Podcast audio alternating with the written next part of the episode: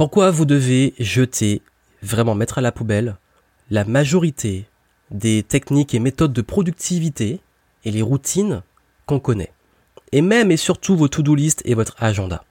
Attention, dans ce podcast, je vais aller vraiment à contre-courant de beaucoup de choses qu'on apprend en développement personnel, en gestion du temps et en productivité.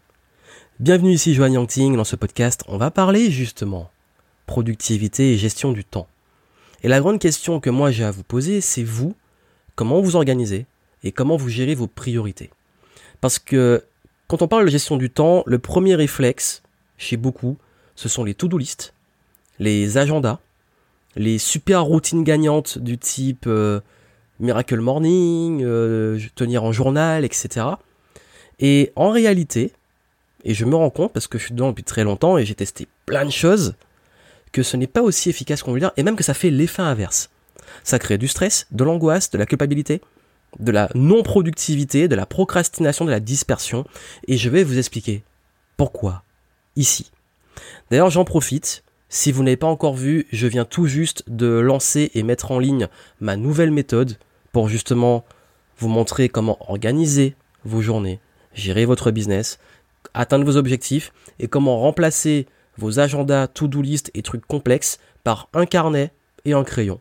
Ou si vous le souhaitez, un système dématérialisé ultra simple. Et justement, cette méthode, elle est ultra efficace parce qu'elle est simple et elle vous permet d'exploser vos objectifs.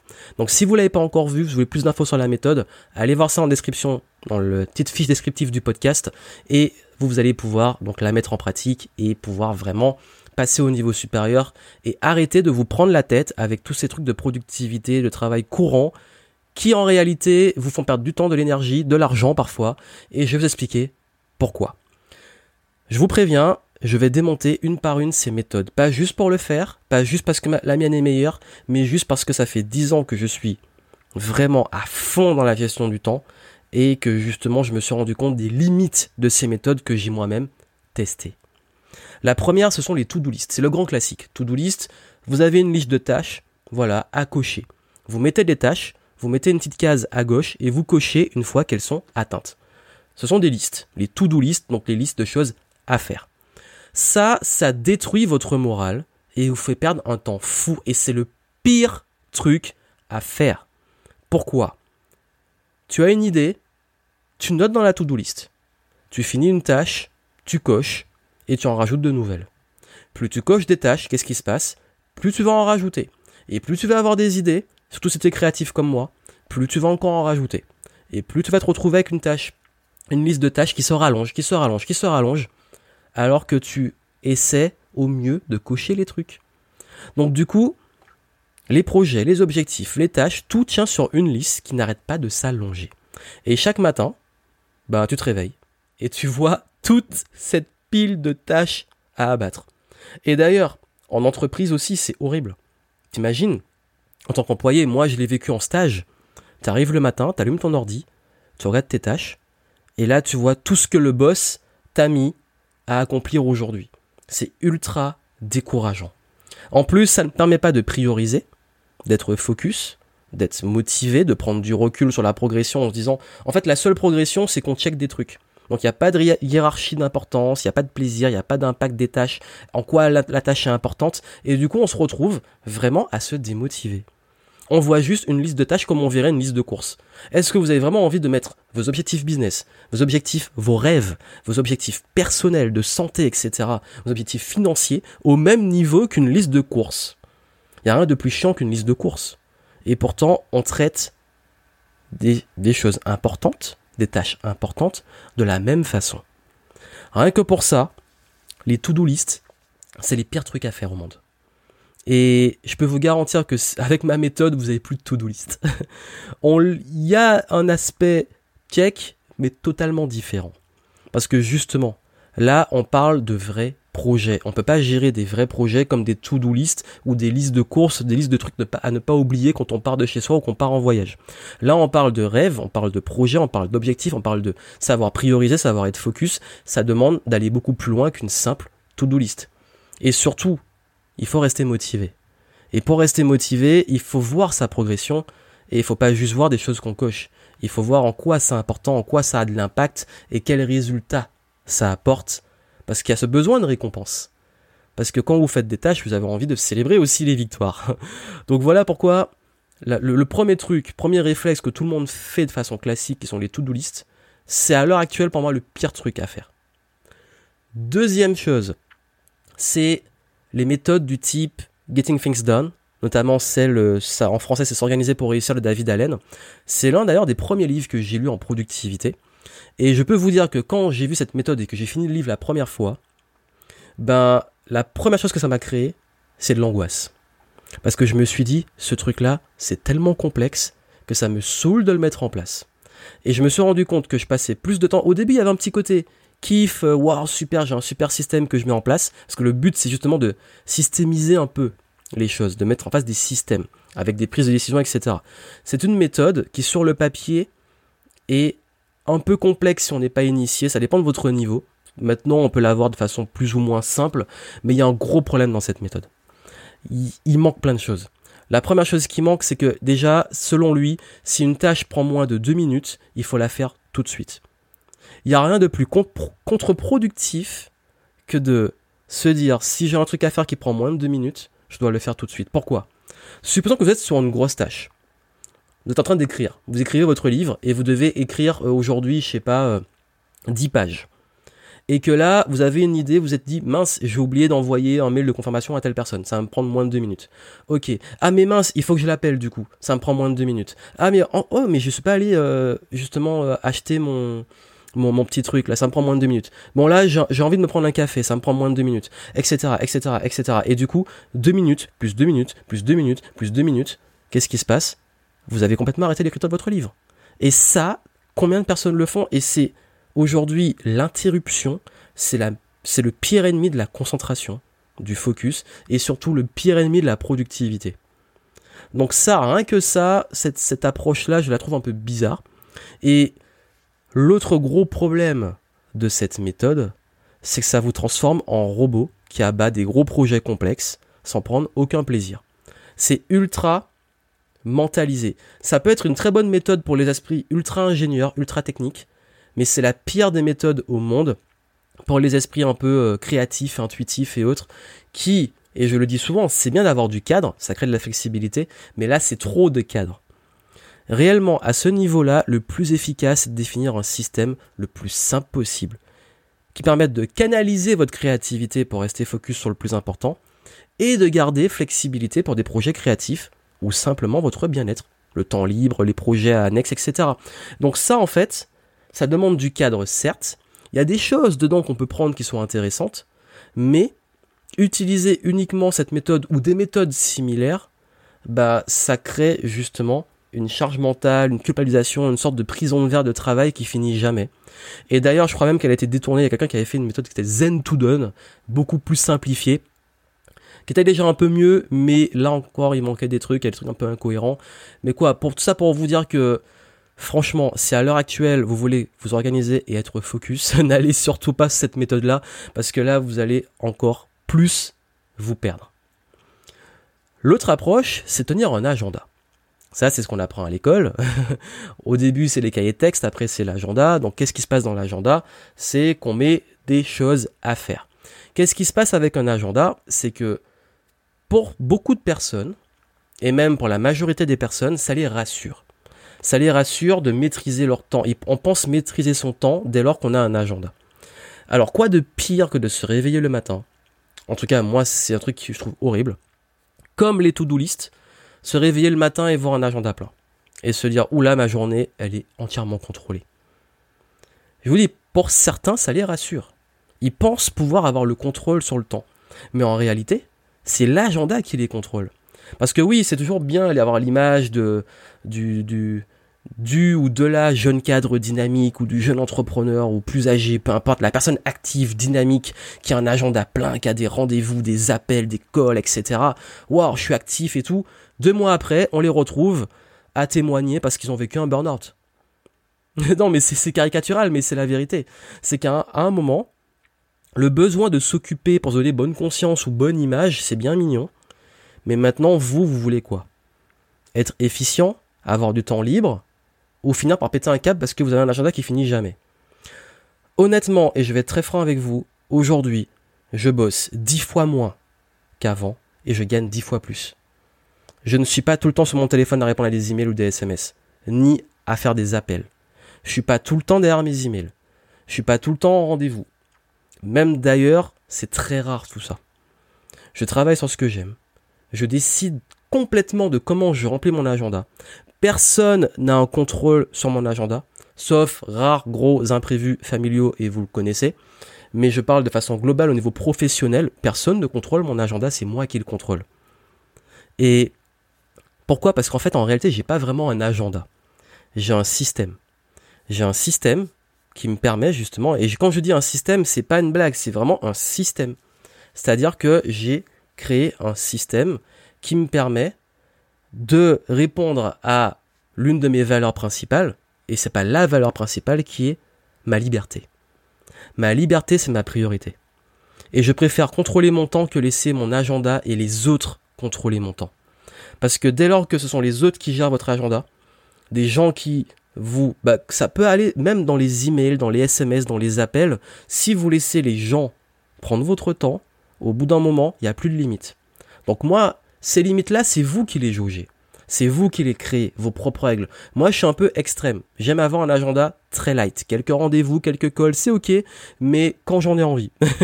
et surtout, bah, en fait, bah, si vous, vous cherchez la liberté, c'est vous qui devez être au contrôle. Donc ça, c'est ma vision de l'agenda.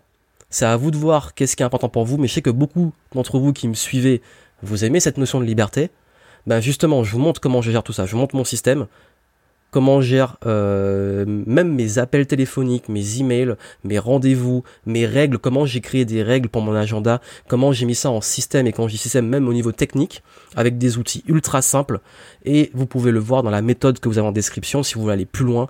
Mais quoi qu'il arrive, gardez l'idée, vous contrôlez, ce ne sont pas les autres. Et bien entendu, ben il y a cette fameuse morning routine notamment avec le Miracle Morning. Tenir un petit journal, visualiser les objectifs, méditer, je sais pas combien d'heures le matin, faire du yoga, faire du sport, etc. Vous savez, toutes les routines à la mode en dev perso. Ok, ça a des bonnes intentions, et je serai le dernier à dire que ces routines-là sont mauvaises. Seulement, j'ai un petit peu l'impression que c'est devenu un truc élitiste regardez, moi j'ai mon Miracle Morning, je me réveille à 5 heures, je fais mon petit yoga, je visualise, etc. C'est cool, hein, regardez-moi. Ça en devient presque sectaire hein, pour certains. Si tu fais pas ça, t'es pas digne, etc. D'entrer dans le clan des gens euh, conscients, je sais pas quoi. C'est bon, à un moment, foutez-nous la paix, quoi. J'ai pas envie de me réveiller à 5 heures. Et, et ça, c'est... Moi, j'ai rien contre ces méthodes, c'est ok. Et moi-même, j'encourage à avoir des routines, etc., à faire du sport, tenir un journal. Mais, parce qu'il y a un grand mais, se lever à 5 heures du matin pour visualiser, méditer, faire du yoga, c'est pas mon truc. Je vous jure, c'est pas mon truc. Peut-être que ça l'est pour certains, de là à dire que c'est ce qui est bon pour tout le monde. Désolé de l'expression, mais fuck you. Tu m'imposes pas ça. C'est pour ça que je vais pas dans les stages où on me fait me réveiller à 5 heures pour aller méditer. Ça me saoule, j'arrive pas à tenir. C'est pas mon truc. Et pourtant, je suis très bien. Je fais du sport, je suis très heureux dans ma vie. J'en ai pas besoin. Et si vous, vous en avez besoin, bah tant mieux. Faites-le. Mais si par contre ça, vous saoule, ne, pensez pas que c'est en le faisant que ça va vous faire vous sentir mieux. Et c'est ça pour moi les limites, c'est que c'est pas forcément adapté à tout le monde. Il y a des bonnes idées à prendre, oui, visualiser, oui, avoir une routine, oui, trouver son, son, bon truc, euh, faire du sport, du yoga, s'étirer, etc. Il y a des bonnes choses à prendre. Mais comme je vous ai dit, et je vous dis très souvent, créez vos journées idéales à vous, pas celles des autres.